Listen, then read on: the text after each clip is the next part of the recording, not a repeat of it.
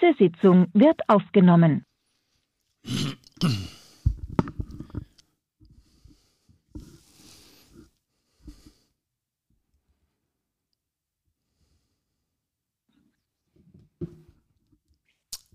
Hey man, how, how are you? How are you today?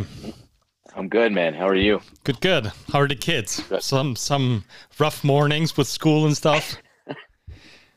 Yeah, kids are uh, kids are always unexpected for sure, man. it's always something. No worries. I got kids too, so it's always a little bit off the script. Yeah, it is. And you you're ready, and then you come in, and they're like, "Oh, we're nobody's here yet." And you're like, "Oh man, jeez, that doesn't help me." All right. So, um, I mean, first of all, thanks thanks for taking the time. Really appreciate it. Um. So let me just introduce um, you to why I'm doing this podcast and how it all came up. And talked to Logan a couple of weeks ago, and he recommended talking to you because he said you're an awesome gym owner. We'll see. Thanks. we'll see in a minute. Um, Yeah. So I'm basically doing this podcast just to have a good conversation, like an open conversation. I'm a gym owner too. Um, I'm, I'm, I love having good conversations. A and B. Um, maybe creating new ideas, talking about stuff, maybe thoughts, ideas that you have about the fitness industry, about uh, what it's like running a gym, what you see in the future, and just um, sharing ideas, having a good conversation. Um, maybe even have some, uh, well, not the same opinion on all stuff, which is great, right? Um, So um, let's go for it. So, and I wanted to create Cool. that that place, so uh, because I was missing it, right? Yeah, Because, because normally when you start talking to gym owners, like everything's fine, everybody has five thousand members and making millions of dollars, and like nobody gets hurt, and program is working fine, and no coach ever complain about anything, right? Um, so let's just Totally. um, uh, stop Totally. kicking the can further down the street and have a real conversation, right? Cool. Um, Sounds good. Let, let's start off with just introducing yourself a bit. So, um, I mean, where are you from? What are you doing? Maybe a little bit of background, how you came into coaching, fitness, and all that kind of stuff. Cool. Uh, my name is Lorenzo Hernandez, and I I'm from Santa Fe, New Mexico, originally um, in the United States, and I lived here uh, till I was about 23. Moved away, and essentially moved away, got into a whole bunch of trouble, and when I was 30, uh, I got arrested and went to federal prison for four years. Mhm. Uh, and this is kind of where I honed in my my coaching. I think it was a hobby at 1st um, and that's uh, when right before I right before I went and got locked up. I uh, started doing CrossFit in Encinitas, California. It's kind of where I got Mhm. my beginning at. Uh, so, so I got really hooked on it. Got arrested. Uh, you know, there was some long months that were through trials and whatever and everything like that. And then I got out for uh, a little bit of a pre-trial uh, bond. And when I got out, I ran into the then owner of Undisputed Fitness, Tate Fletcher, Mhm. And uh, he allowed me to train here uh, at the gym, and I trained at the gym for the last for the two months that I was out. Really, just started diving in head first. You know what I mean? I kind of was uh, didn't know what to expect in the future. You know, there was a very, very I want to say bleak, but uh, very non-understanding of what the future held. So I just kind of kept one day at a time, and working out really helped that more. So I've always been into fitness. You know, I started when I was 21 doing the regular gym stuff Mhm. that everybody does, uh, and uh, went away. Started teaching people kind of how to do CrossFit in prison, which I was at that point I was really one of the only people kind of doing it at that time, at least where I was at. And How, people were long, how, long, me how long was that ago, roughly? Is it 10 years, five years, three years? that I was locked up hmm four years. hmm But how long ago? Like, how Oh long? yeah, how long ago? Uh, 2010 is uh, when I went in, and uh, uh, so yeah, it's been 20 what 12 years now. Mhm, mhm. So, no. Um, so, uh, where was I? So when I was in, you know, just trying to teach people how to do the thing, uh, you know, and started grabbing people's attention.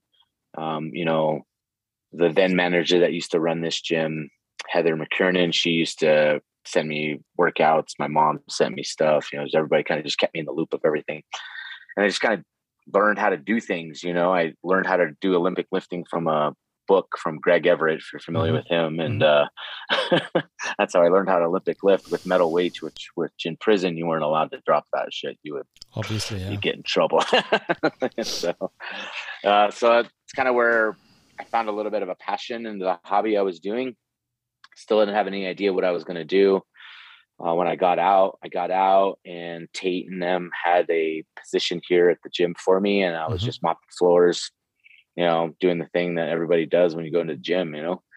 Um, and then um, they got me certified, uh, CFL one. Mm-hmm. Started slowly coaching, and you know, and you know, long story short, just started climbing up the ladder. And at that point, I, you know, me and Tate had to sit down, and it was either I needed to do more, or you know, he offered to sell the gym, and and then you know the rest is history for that one for sure so so so you you took over became a gym yep. owner basically overnight yep. more or less yeah yeah for sure how were the the first couple of weeks and months like like uh, lead me a little bit through the obviously or allegedly struggles and uh, maybe yeah. mistakes you did in the beginning did you start just yeah. just by yourself or did you have any coaches in the beginning so we had uh, you know the, I, it's pretty sweet when I got into it, you know, um, and it's been five years now that I've had the gym and, and I got into it. It was a pretty well oiled machine already. You know, I had coaches, money was coming in and I have to find clients, you know, things like that. So when I first started, it was very smooth sailing. You mm-hmm. know what I mean? It was kind of just a shift in shift in energy of of ownership, you know. Um, I think the community itself was really enjoying having uh, the owner hands on, whereas Tate was kind of just in and out, and he mm-hmm. had other things going on for sure. Um, so I think that was kind of a good energy shift for the community itself. The people that were working here, you know, I mean, we always had we we were coaching together, so we had a relationship. So they they were good with that too. So you know, I think the first two or even three years probably uh, it it was good. it was really good. You know what I mean? I, you know, I had a team. I I started to get more on more on board for team uh, for coaches. I mean, and mm-hmm. and so it was it was kind of thriving well until. Uh, I mean, really, until the pandemic hit mm-hmm. is when mm-hmm. it was kind of just really, really doing well. You know, a lot of members coming in uh, for our for our area I had nine coaches on staff at that point. Um, it was just pretty thriving. So I didn't really have to quote unquote worry about much, you know. Mm-hmm. So it was it was nice. I thought I was killing it. And then the and then everything changed. and then the world came crumbling down, you know. Yeah. So so what did you do throughout the pandemic? Like did you guys were allowed to be still open or did you have to lock down or how did that work for you? Yeah, so we locked down uh, 3 months Mm-hmm. Um, and uh, I, I, we kind of caught wind that it was going to happen, so we tried to shut down uh, relatively early, mm-hmm. just get ahead of the plan. And plus, the coaches at that point were kind of getting uncomfortable. You know, there was just the unknowing was pretty hard for everybody, so they were just like, "I don't feel comfortable coaching," yada yada yada. So mm-hmm. we kind of started dwindling down anyway, and then at that point, we just started to pull the plug. But they shut us down for three months. Uh, I guess longer than that because it was almost four months that completely shut down. So during that time, I think we we jumped on the bandwagon. Everybody else did. You know, we did Zoom. Uh, we uh, jumped on and started doing like an online format where we used Train Heroic, and we did a little bit of that. You know, and mm-hmm. and uh, while that that the Zoom was probably the most successful, just because the connection of people could be seen still. Mm-hmm uh, the the uh, app that we used and, and that fortified program we did wasn't a big hit. It was okay for a little bit, but you know, I mean, I think people just really enjoyed the interaction of mm-hmm. of humans. So so we did that for a long time until we could open again and then we did the squaring off everything six feet apart you know everybody had their little cleaning caddy you know uh you, know it was kind of it was kind of challenging for me as as the owner and and you know having a lot of people that are on in in the medical world in the gym and and you know there's discrepancy because you know at that point it was like you have to wear a mask when you come into the gym and you have to wear a mask as you're working out and we have these big bay doors and i'm trying mm-hmm. to keep airflow through the through the gym and and for me no matter how you know everything was panning out it was really hard for me to allow my clients to wear a mask during that time so so did you, you did know, you have to I, wear a mask while training or just going yes. in and out? Oh, while training. No, wow. Uh, while training. Yeah. Okay. It. it. was it was it was mega, right? Mm-hmm. Um so that was pretty challenging, you know, and and we we kind of talked to everybody on the team, the staff, and then we kind of talked to everybody that was in the gym, and you know, and, my biggest thing was it was like you guys are coming here to do the one thing that nobody's talking about, and that's being healthy. Mm-hmm.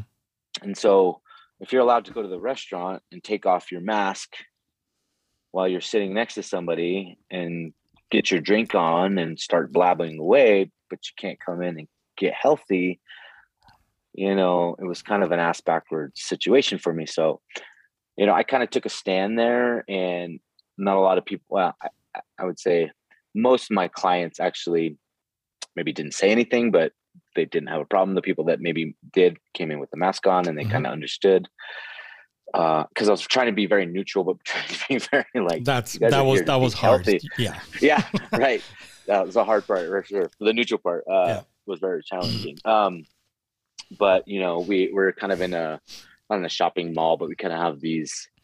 We have a salon across the street from us, and and those people are the ones that were like, uh, calling the cops on the time on the oh, time on us. So mm-hmm. so we would get cops come in and they would be like, you know, and, and you know, the cops like they're just trying to navigate this shit too. So they're just like, you know, I don't want to come here. You know, I get it. You know, it's hard. I don't like to train with a mask on either. Blah blah blah, this and that.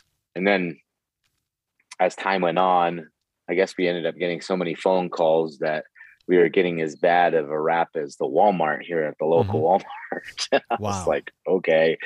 So we actually had a cop sitting out, a detective sitting out in front of the gym for probably a month, just checking us out. You know what I mean? And it was shocking to me that mm-hmm. they actually had a force, a task force to kind of do this. And, you know, I think our governor um, you know, I mean, she she did the best she could to be as as proactive as she could, but you know, I think there was a lot of there was a lot of naysayers and haters that were just like, this is too much, and you know, whatever the situation was, you know, my my biggest goal was just trying to keep everybody healthy. So, yeah. you know, this high intensity workouts with a mask covering your face, you know, it's I'd try to do it and try, you know, checks my oxygen every time, and I'm like, that's not healthy. Yeah. you know what I yeah. mean? So uh, so that was that was challenge for sure. I think that's that's not, not to talk about COVID too much, but but just that aspect of um, what health actually means for authorities, what what health means for us as gym owners, as coaches, what health means for I mean our members, just regular people, soccer moms, and average Joes. It was an interesting time just observing what like what health and security means for most people um, it was pretty similar with us here in, in, in Middle Europe. But what yeah. what struck me most is um, a lot of people were kind of happy to be like not having to have an excuse for for staying for not exercising, right? Which is yeah. which is horrific, right? Yep. I mean, those people yeah. never trained anyways, but but now they had like an official excuse for okay, I, I can stay at home and please don't move and all that kind of stuff. And that struck me the most because I mean, just going outside and just being in the sun with your kids or with your families. I'm not talking about like gatherings of tens of thousands of people, but just right. still like working out, taking care of yourself, watching your food, and watching your exercise, and and that I mean, at least in Europe, never came up. Like like yeah. as as a part of a plan of okay, keep yourself healthy, right? Yeah. Through food intake and nutrition and exercising that was interesting.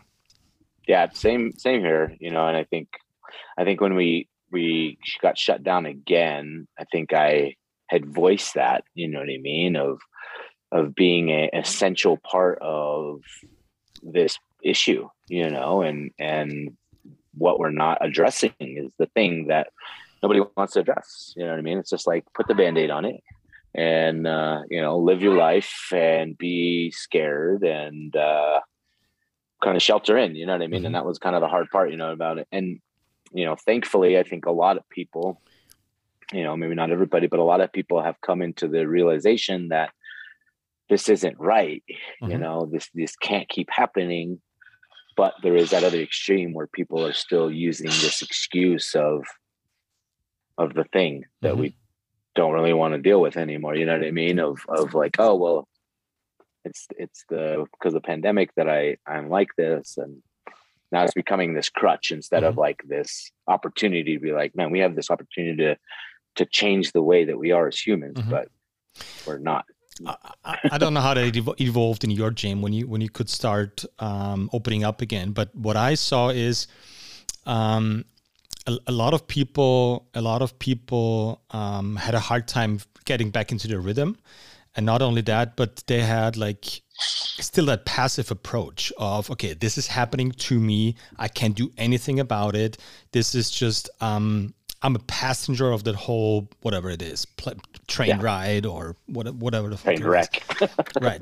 Um and and um that was i mean maybe that's because of me because i have, an, I have a huge problem with authorities to begin with. Yep.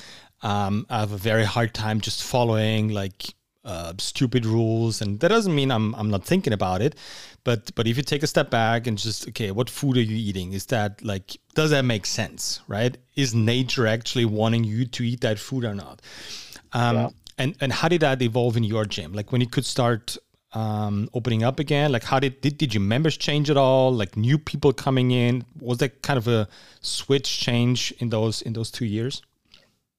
Yeah, so I think the biggest evolution that we had was, you know, most of our members stayed on. It was it was interestingly enough, we have two programs here. So we have like kind of a lower uh, entry program that's kind of like a, a sweat class, mm-hmm. right? Mm-hmm. Um, so it's a little bit lower in, in rev or in uh, income wise you're giving, mm-hmm. and then our CrossFitters uh, it was a little higher premium price, and those ones seem to just stick with the thing the whole time, which was interesting. You know what I mean? Um, for the people that are paying, it was 125 a month. They were just like, "Yeah, I don't want to do this anymore." Blah blah blah. Which you know, at that point, everything is going on. People are afraid of finances. I get mm-hmm. that thing. You know what I mean? But the people that are paying 225 a month, they're like, "Yeah, I mean, I'll still pay you. Like whatever. Like there's nothing going on. Like it was just an interesting view of how people were taking care of their health. And I don't know why this dollar amount was kind of like attached to it, but it was like an investment to themselves or investment to maybe the the the place that they wanted to have open still, you know, as they got out of this. But when we reopened, it was very challenging to get our athletes to just start coming in more often. So mm-hmm. it was very like once a, once a week maybe every other day if they're you know maybe at the most there was three days a week you know and and i think that was the challenge because i think still everybody was very frightened about what they could bring home mm-hmm. you know? Um but uh you know there was a big big push from us of just like you know if, if you can't be in here be outside. You know if you can't be outside you know watch what you eat Mm-hmm. There's things like that, and uh, you know, I think I think the biggest part was just trying to get people to learn how to re-engage community, mm-hmm. re-engage mm-hmm. interaction with humans. You know what I mean? And I don't think for some people that you know, I felt for the people that were alone. You know, because oh, yeah. when you're when you when you're a parent, I mean, you're actively moving the whole time. I felt like I was moving more than I was yeah. at the gym. You know what I if mean? If you like it or like, not. yeah, they're like, "Dad's home. Let's do this." You know what I mean? And my wife, she was a nurse, so she was in full on mode with that. You know what I mean? So we never, she never really stopped working, mm-hmm. but you know what I mean. uh, so I guess the you know the evolution was just trying to get people to understand their their why their health mattered, and a lot of people did. You know what I mean? The people that stuck around did. Mm-hmm. We we lost a lot of people because of you know I think a lot of people lost themselves and maybe because of what they had underlying issues or they had family members that the same thing. Uh, you know, we we live in a city that is a very older uh, demographic, so people come to retire. So, you know, it's it's been a very slow catch up. Mm-hmm. You know, from 2019 or 20, I should 20, say, yeah. very slow for us to get back to where we are. Mm-hmm. You know what I mean? So and and and reflecting on that what's what's your like what's your did you change anything or are you planning on like uh, i don't know having different different strategies different ideas how to how to get people in the gym how to how to maybe treat them because i mean if if one thing is clear after those two years like everybody who says i i can't change myself i can't change my habits is a liar because everybody right. had to right we were forced kind of um, without without um, judging it. Uh, like we had to change habits, right? Period. Um, and what's your take on that? Like, did you have any any specific thoughts about it for the future? Like how you approach your business or gym or fitness in general? So you know, I think for our, our gym itself, you know, here in Santa Fe, I have another gym which we could talk about later. Is mm-hmm. that the the approach that I got here is the the fact that for our existing members was just like really not like I don't want to say bringing the people in or the retention of bringing the people in, but like the people that we have is making sure that they're taken care of. So it's like we would do uh, quarterly check-ins with them, and that's like a literal phone call to each one of them. You know mm-hmm. what I mean? And and there's about 150 people here, and I think that's for me that's enough. Do you know what I mean? That's, that's so enough. interesting. That number yeah. is so interesting because it's the same for me. I have 140 yeah. something, yeah. and I don't want to go over 150. It seems like a natural barrier for still running like a boutique gym style and you know people and you can still talk about them. You know yes. their families you know their issues yep. you know their challenges their obstacles. Yep. it's interesting. Yeah i'm sorry. Go ahead. Yeah it is. And and i think the biggest thing that we focused on was you know giving these check-ins uh, you know it was me and my brother was running the gym with me then too.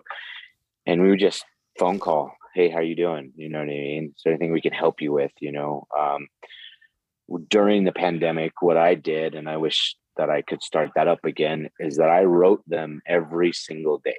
And uh, for me, like I love to write, so it was kind of mm-hmm. really inspiring for me to do that. But what I what it showed to my people is that there's this connection out there still because we're in this very I don't know what's going on kind of scenario. So to have that connection with people and, and just touching base with people and just giving them some kind of insight that they didn't see before i think really kind of help our community stay as tight as they are the mm-hmm. people that are here that have been here really kind of kept them tight and so as we started opening up you know still doing those quarterly check-ins sending them things you know we do postcards you know anything like that just to just to make sure that they know that we are always paying attention. Mm-hmm. Somebody because cares, I think that's yeah. the thing. Yeah, because I think that's the thing. No matter what, you know, if if we have let's give you an example like if we have a front desk person that's not really connecting with our our clients sending out postcards all the time yeah that's cool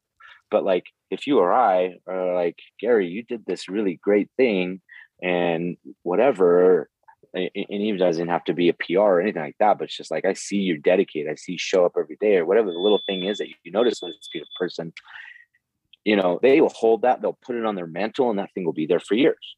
Mm-hmm. You know what I mean? It's those those relationships that we have to build that have been probably the hardest part now, you know what I mean? Because everybody was kind of like, I don't want to know if I want to get close to you. And I'm a hugger. So it was always like a question, like, are you are you down to hug or you're not down to hug? You know I mean? Because because everybody had their opinions about it. Um, but you know that was kind of to keep our people, you know, really understanding that their the relationship that we have is strong. Now, bringing people in, you know, I feel like here in Santa Fe, in general, there is a very there's a ta- there's a cap of like how many CrossFitters I can bring into the gym because of our demographic, mm-hmm. right? And because of the value thing, right? When you say, "Hey, well, our monthly membership is two twenty five a month," they're like, "What the heck am I mm-hmm. doing?" But they don't understand the value of it yet, right? Mm-hmm. Um, and so our feeder program, our we call it UFit here, and uh, it's our sweat class, and that's kind of our feeder program. And for the longest time, I think I was just kind of the the mistake that I made through it is like I'm just trying to like navigate how we have this reopening, right? So when we first started reopening, I told my staff, "You think being closed was hard? Wait, mm-hmm. it's going to get way harder when we reopen." You know what I mean? And that kind of that kind of gave a little bit of a, uh, an assessment to our coaches that were on staff. They're like, "Man, am I ready to do this?" Because it is going to be harder for us as leaders to really perform and show these people that there's a way.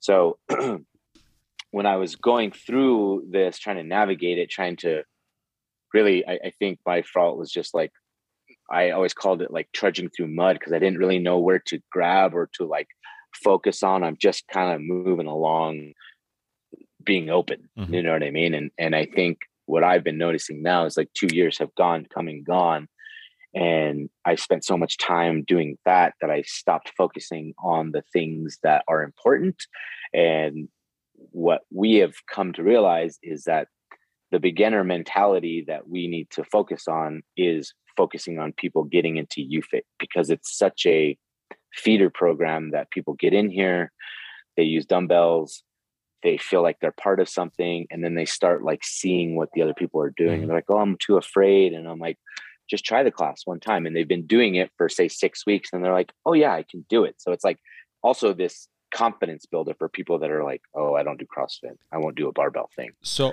so but for six weeks. tell me more about the, the difference. So it's UFit right? Mm-hmm. is yep, it more yes. like a like a less technical less skill based strength and conditioning program rather than crossfit with using maybe more barbells and stuff? Is, is that uh, appropriate? Yes yeah so that that is pretty much head on right so it's less technical stuff obviously uh, we only use dumbbells we use kettlebells but mm-hmm. we'll like stay away from kettlebell snatches mm-hmm. um, you know we have a strength portion but it's not it's maybe twice a week it's more conditioning higher reps mm-hmm. more HIIT style mm-hmm. stations um, but they're doing they're doing front squats they're doing thrusters they're doing sure. um, hang cleans with the with the um, dumbbells. So they're doing these things, mm-hmm. but they just don't know that they're doing it. You know what I mean? Um, and we have a jujitsu program too, and our jujitsu program too is the same thing. It was like, how can we attract the masses that need it, the average Joes, because that's who we are, right? Mm-hmm. We're not, you know, especially in Santa Fe, we're not anything. You know, there's like two or three of us that like to do the thing for whatever sport or mm-hmm. like get at it, but most of us are just here to have fun.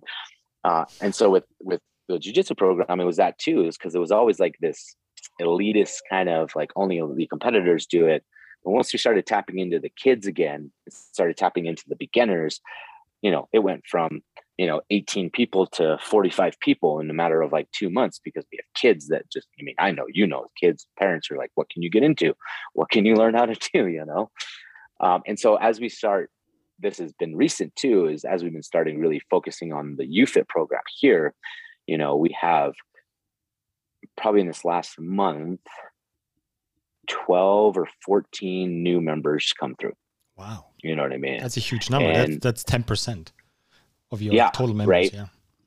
And uh, so the way that we kind of hook, line, and sink these people is that we do a five class for $35 and it's mm-hmm. just like a just like oh $35 i could do it's that nothing, five yeah. classes yeah. boom yeah so they come in and, and, it's when we we you know we as the team it's like we know that they're coming in and it's basically our time to shine mm-hmm. like here they are you know we have one chance to show them what we're all about you know what i mean and thankfully like we've done a great job as coaches you know we do a pretty similar um, program as as logan does and bringing our coaches on staff you know what mm-hmm. i mean it's not like it takes time to get on the team because when you're on and you're up there, you know, we want to make sure that people are just kind of odd, but kind of like this is the shit. Like yeah. they take care of you, you know, and I want people to know that right away. They come into the gym and I'm like, oh, you must be Sarah. Like, how the heck did you know? Mm-hmm. Because I'm trying to like we have Slack and we we're putting it on Slack to make sure that these things are communicated that like Sarah's coming into the first class for the 535. Dom, you know, it's coming in. Cool. Hey, you must be Sarah. And like, there's just immediate like, shit, I'm, I'm important kind of deal. You know what I mean? Yeah. And then every day it's like, I, I, the whole staff that we have on right now is very good with names, and I think that's important for people. Mm-hmm. You know what I mean? It's like if you see them out in the world, oh hey Sarah, how are you? How you remember my name? I just met you twice. You know what I mean? Yeah. And it's that kind of connection that people are like, God damn, I feel like I'm a part of something, which I think is helping. You know what I mean? I think that's in, in the long run. I think people just want to be a part of something that they feel important with. You know it's, what I mean? Yeah, absolutely. And isn't isn't it as like I mean almost mind blowing like that those little things like the that postcard that that true connection of not like saying okay congrats on your performance was like okay like Friday 4:30 you killed it because you did this or you helped Susie get the kettlebells out of the rack or whatever it was right yeah right those yeah. small things that that should be normal that's that's such a counterpart to that whole fitness industry that's just getting bigger and screens and everybody we don't need humans anymore. We just need bots and programs and just what the fuck like um, yeah, it, pelotons and whatever whatever's out there. Um, this is crazy because this is so normal to me and you obviously. And for most yeah. people it's like whoa those those those people are treating me like humans. That's amazing. Yep. right? Yeah. Yeah. And it's i think it's I think that's becoming the downfall of this uh, this industry. Do you know what I mean? Is because we are not that you can't have this program because I've followed many programs that are online. Not that it can't be great, but there's very minimal amount of people that have the drive to do it every day. Mm-hmm. The percentages, I mean, the percentages of us that are trying to take care of ourselves or just try to move every day are, already pretty small. Mm-hmm. So in order for somebody to and it's that it's that price point too, right? It's like $35, $40, $10, $5. It's like those things that you could just kind of get rid of and not really think about it, right? Which is great. The people that are running those programs, they spend a lot of time doing. I, I get it. It's great stuff. But I, I guess I'm not in that business. You know, I tried to do it and it's just like too it's too much for me because I I need the connection with people. I like to be at the gym to work out. I like to hang out. I like to see things that inspires me. You know what mm-hmm. I mean? Uh, you know, I like to work out with my people because it makes me feel like it's a part and they want to like I'm I'm suffering with them, they're suffering with me. You know, that's that's the important part of it. And I think with all these things that have happened in the past two years, it's like, well, I don't need anybody. And true, you know, you might not, but there's a day you're gonna need it because you know, we all start moving like shit after a while. yeah, yeah, you're right. You're right. Yeah. Um, how did you end up having multiple gyms? Um, was that a coincidence? Was that planned? Was it a strategy? Did it just somehow like happened? So, yes, it's been a strategy that I have been wanting to do. Um, looking back, it was probably made premature jump that I did. Uh, but you know, the strategy has been uh, you know, for me, I have noticed that if you want to, if you want to provide, and I think that's the biggest thing I tried to wanted to do. The goal is like, I want to provide a place that gives opportunity to others and make this a career, right? So mm-hmm. either you're the owner or you might be the manager, but then there's really nothing else there. So unless you're taking out the owner, you really don't have any room for growth. So the idea was uh, was to get another space and mm-hmm. open another gym or buy an existing gym and then also have this opportunity for people to then have this as a career right eventually the other strategy beyond that would do it another one because what i noticed you know in the interaction or the transaction that tate and i went through and other ones that are going through or selling gym is that like when you're selling a singular gym you're buying the equipment mm-hmm. You know what I mean? So for somebody like you and I that put a blood, sweat, tears into this thing, you know, I would rather try to sell, and you know, it may not work, but I would rather try to sell a company that has these growth opportunities, the employment opportunities for people than just the oh well, either you're the manager, you're hustling your ass off to be the PT man, or you're the owner once the owner gets out of the way. So there's like three options. You know what I mean? Mm-hmm. Not that those don't work for other people, I just knew that I needed to find a way out because one day the day that I don't want to show up to work is the day that I need to start looking out for the out. Mm-hmm. You know, five years in, I don't have any any thoughts about that, which is great for me because mm-hmm. I love what I do. You know what I mean? So sure. So that was the strategy. So I'm move Greg real quick. Sorry, so I can. Yeah, yeah, no worries, no worries. Just do your thing. Yeah, I'll follow yep. you. um, um, just I don't want to take up too much of your time, but it's an interesting conversation. Oh, you're um, yeah, um, I am good. Oh, I see the gym now, right? Yeah, well, I'll go down there in a minute. So I have an upstairs. Got it. And then there's a downstairs way down there. That's where the big room is. And Sweet. then this is where our jujitsu program is. Oh, nice. You got some mats down there. Sweet. Yeah. We have quite a, I mean, it's a very, very boutique gym in, in yeah. Santa Fe. You know, we have 6,000 square feet, but it's on two floors. So mm-hmm. it's very up and down, which is cool. Yeah. Awesome. Makes it very, look very unique. so um, let's, um, if you had one wish, or if I, yeah not not me in particular, but but if somebody could fulfill like your biggest wish, your biggest need as a gym owner, like um, what are you missing? Like in that whole world, is it is it I don't know, is it some consultation about coaching, uh, developing your coaches, whether it's technically or or as leaders, as coaches? Is it like strategic wise? What do you if you had one wish, what would you wish for?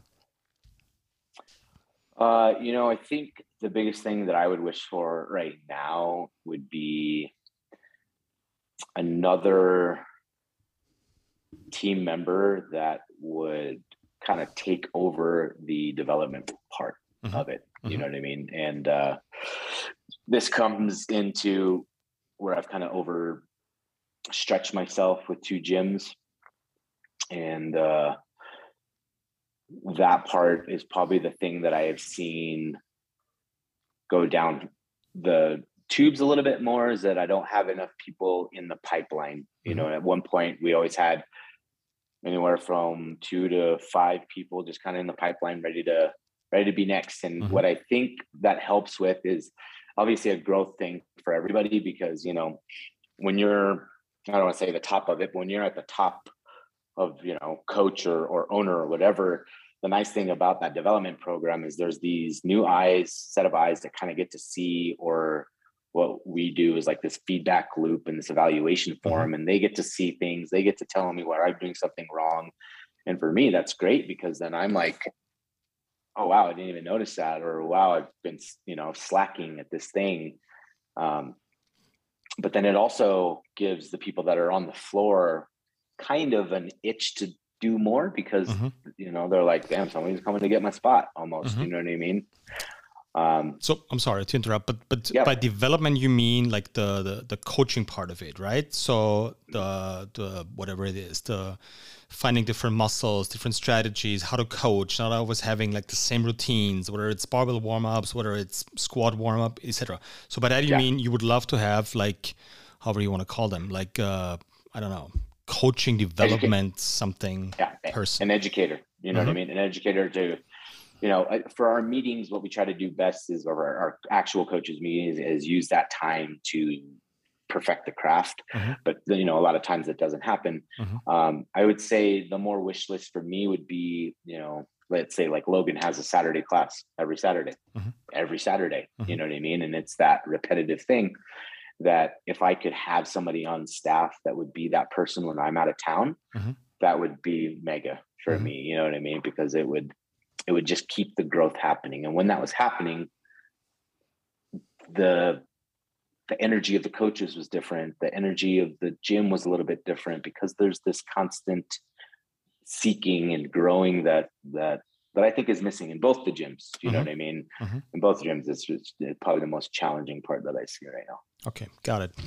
And and for your coaches, like, what do you think your your coaches would need the most at the moment? Like, is it that person that you just described, which would help them? Um, I don't know, like finding different strategies, how to activate muscles, maybe finding a different teaching. Um, strategy, how to teach people rather than just running the same 15, 20, 25 warm ups over and over again. So people kind of get, I don't maybe not bored, but like once you hear it like the 150th time, it might be, people might not be listening. Is that is that the yeah. same for, for your coaches? Yep, 100%. I think it would be beneficial for my coaches to see other perspectives, mm-hmm. learn other perspectives constantly. You know what I mean? And I think for them, it would keep them hungry. Mm-hmm. You know, it would always keep them to to just look for for some kind of adversity. I think I think we all get stuck in this complacency thing. Santa Fe and Albuquerque and New Mexico, you know what I mean? I don't want to say that that we're low on the totem pole, but we're mm-hmm we have a tendency in this state to be kind of complacent you know mm-hmm. it's kind of big i know other other entrepreneurs or, or business owners out there kind of run through the same thing it's like how do we keep our people wanting to learn how to grow it's either like i've been coaching for 10 years i'm good yeah i know and, stuff i mean that's yeah, true obviously you do yeah you do we all do you know yeah. what i mean and i think that's great but if we don't if we just think that that's that's who we are then it's kind of bad. You mm-hmm. know what I mean? It it and it shows when people are like that. You know what I mean? They're just like, yeah, this is the warm up. There's yeah, here's that's a push press. You know mm-hmm. what I mm-hmm. mean? It yeah. just like starts falling apart because you just start giving less shit. That you know that's I mean? so interesting because um that particular question I ask all the time because I'm interested in the answers and I hear that answer like a lot. Yeah. And and we we as gymmers we always think about retention in um, a all the stuff you described, like having a personal connection, postcards, like birthday gifts, shirts, events, barbecues, you name it. But uh, and then in terms of programming and coaching, you always think about okay, like programming differently, like um, coupling different exercises, running different workouts, having. But we're never going like down that rabbit hole of okay, maybe let's have a different. I don't know, like a warm up strategy, and let's warm up like a, a specific muscle because it's not like it's not being taught taught at the, the, the level one or level two, level four level, whatever level is in CrossFit. Whatever. Yeah. Um, and that and that's so interesting because um, that's the only thing that we've done in the gym. Not the only thing, but that we focused on. And whenever we go somewhere and we do a workshop at a different gym, they're like, "Oh my god, like we've never done this before." It's like, guys, this is like we call it the find stress use principle. So you find a muscle, you isolate it, like you work on it for like five minutes, maybe it's four minutes, doesn't matter. Um, then you go into the stress part, which is the movement pattern. Then you go into the exercise. It's a fancy way of just having a, a, different approach to training, and that's that's such an an overlooked retention tool for your members. Like people show up, and it's like, wait, wait, we've never done this warm up before, and they still have that that crutch to hold on to, that back squat or that kettlebell swing or that snatch. It's like, okay, we know this, we're good. But in the warm, it's like, okay, whoa, I, have never felt my whatever, my upper pec or my inside hamstring, whatever it is. Like, oh, this right. feels kind of new, and it's it's it's exciting, but I don't like it because I can't feel it. So you keep uh, people on their on their toes all the time, and not only the people, you get the coaches on their toes, right? And you get that curiosity, you get that oh i want to learn something new. And it's it's tough in the beginning because we don't like changes right? We're humans. Yep. but then it's like ooh maybe i find a different way how to activate this? And how can i get susie to fire their whatever glute max while they're squatting? Maybe i can find a different strategy here. And now it becomes that lively process of coaches are excited people are excited and coaches are starting working with each other. And that's i think that's such an overlooked um, aspect of not only retention but of what do you want to call it? Coaches retention members retention is that that, that that spark of curiosity. Yeah. Yeah that's mega. I think that's a that's a really cool way to to program because you know to keep especially our clients you know what i mean to show them how to be aware of their body is sometimes the most challenging mm-hmm. thing because they don't know those muscles you know and it's hard when you're teaching 12 to 22 people at a time it's like yeah you know where's your upper pec? And they're like, what was that word? You know what I mean? Yeah. Which is what it is, you know, and I, we've talked about that here in Santa Fe because we have a smaller uh, class group is having that and it would take so much time not time but i think it would take uh, the right staff to do it but we have a small class 12 people at the max you mm-hmm. know what i mean 150 clients and uh, and the goal for me would have this like this this program where our clients would have their own strength or weakness that they need to work on through the first portion of the workout and then have the last part as the camaraderie let's get down let's go throw down kind yeah. of deal um, but that takes our coaches being on point like you know susie's got this thing she can't fire her left glute and and Bill can't do this, you know what I mean? And and having their programs and knowing what the programs are when they come in. A lot of work, but yeah, yes, like- yes and no. I think there's I mean, there's major issues with most people, right? There's deficiencies in certain muscles that is just almost in every person, right? So you can start with like, okay, if we can get the lats to fire, if we can get the pecs to fire, if we get the glute max to fire, the hamstring, that's huge. That will solve probably like 90% of the issues. Then you sprinkle in like fixing hinging, so uh, locking hip and, and freeing the hip. That would, that would like, it's possible. We're, we're doing this. Um, yes, you can geek out on it and then it gets very complicated. Um, right. But I think for 90% of the people, this is, if you're capable of doing this, like fixing people through your training, without feeling like a physio session. Like it feels like actual training. You're sweating, you're moving weight, you're carrying, you're squatting, and like your body gets less hip pain or whatever it is. Yeah. Like that sounds awesome in my ears. Yeah, no, that sounds good. I think you're right. That's a good approach to it. I mean, so nerdy with it, right? Because it's a general still for it's not general, but it is general at least, right? Yeah. Because everybody can do it, but everybody needs those everybody's pretty much quad dominant. you know what I mean, or whatever. You know. That's what I'm saying. So we have like, yeah. if you want to figure out like the three to five most important topics to fix in people, it's what you just said, like too quad dominant. They're not using using their obliques rather their lower back. They have lower back pain when they're going overhead. They have shoulder issues, AC joint. The pec is not working. Biceps is not working. So it's, I mean, it's not 100%, but if you fix the five biggest issues, you'll get 95% of people. Yeah and and it, it's I, I, like that active approach. It's not like hey, my shoulder hurts when I go overhead, and then I have like a regression or a progression, however you want to call it. It's like okay, this is not working. If I engage this, my shoulder doesn't hurt. Everybody understands that. Okay, and then it's a year process to actually fix it. But at first, you need to get that. Oh, okay, this is the real problem. I have it in my own hands to fix it. The same as we talked about in the um, the the pandemic stories. It's being a victim of okay, my doctor will fix that, my shoulder, the my physio is gonna, and then I'm gonna just gonna train. No, it's your time. That's your time to fix your shoulder. And we as coaches, we can assist you. We have a lot of knowledge about it, and we're gonna we're gonna we're gonna get you there. And I think that's that's what at least I would like to see the the gym switching towards is just not running programs and losing people. Mm-hmm. It's running programs, people start realizing they need to learn. We need to be good teachers make it curious make it enticing etc and people make progress at the same time which is awesome. That's a huge that's a huge thing i think this that industry needs you know what i mean? Because it's either you're all hands on yeah. or you are the gym that has just all the functional fitness equipment or whatever and mm-hmm. you charge $50 a month and you just come and go as you please you know two models work really well, but you can't be like kind of half in the all in one. You know what I mean? You can't be like, ah, like that's what we notice. You probably notice too. You travel anywhere, you walk in, nobody says hi to you. Coach doesn't say hi to you. They never explain the warm up to you. You're like, what the heck is that word? There's zero conversation about what's going on, stimulation, what you're doing, anything like that. There's nothing. And there's more of that than there isn't, unfortunately. But you go to a gym that like walk in, somebody says hi to you right away tries to get to yeah. know who you are right away. You know what I mean? And and you know you, you can't be in between that, or else you know you fizzle. Hopefully they fizzle.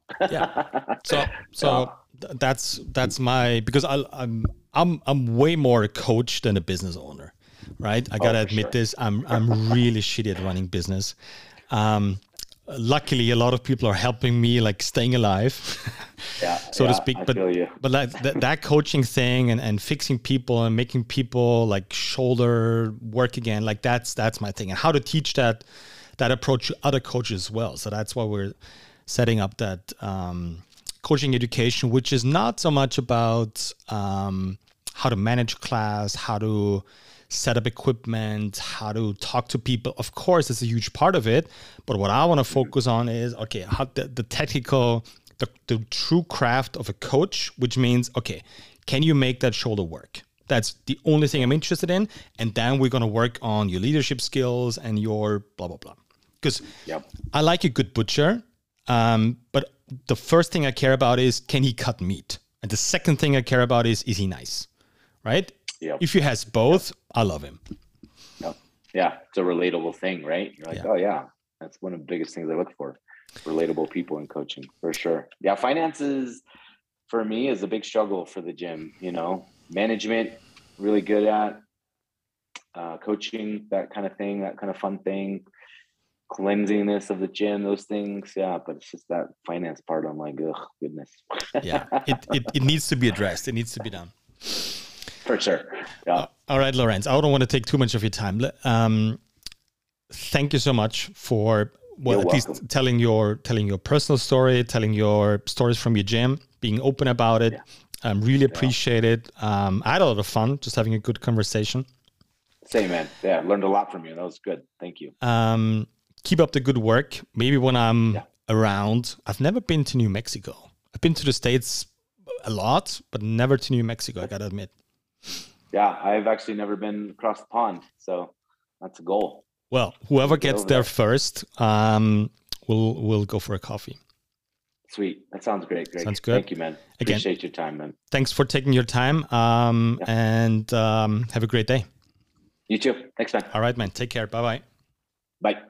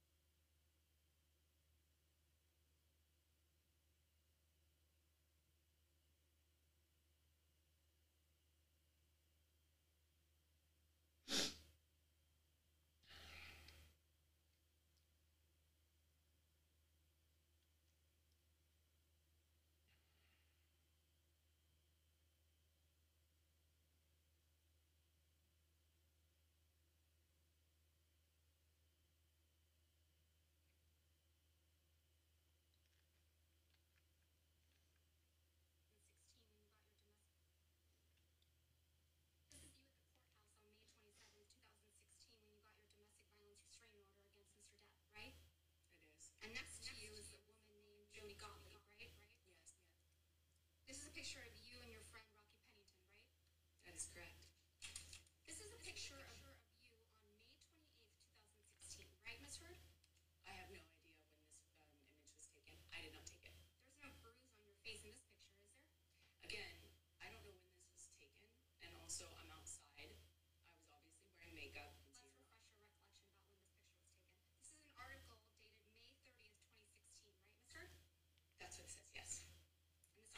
contains the same photograph of you, Miss Pennington, we were just looking at. Yes?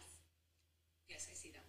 And the article is entitled Amber Heard Smiles as She Puts Arm Around Friend One Day After Getting Restraining Order Against Johnny Depp. Is that what the title says? I know that's what the title says, yes.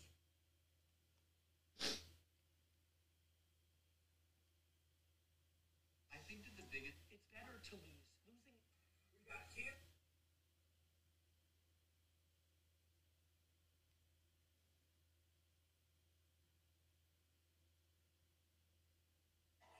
Ass up because it's time to go beast mode.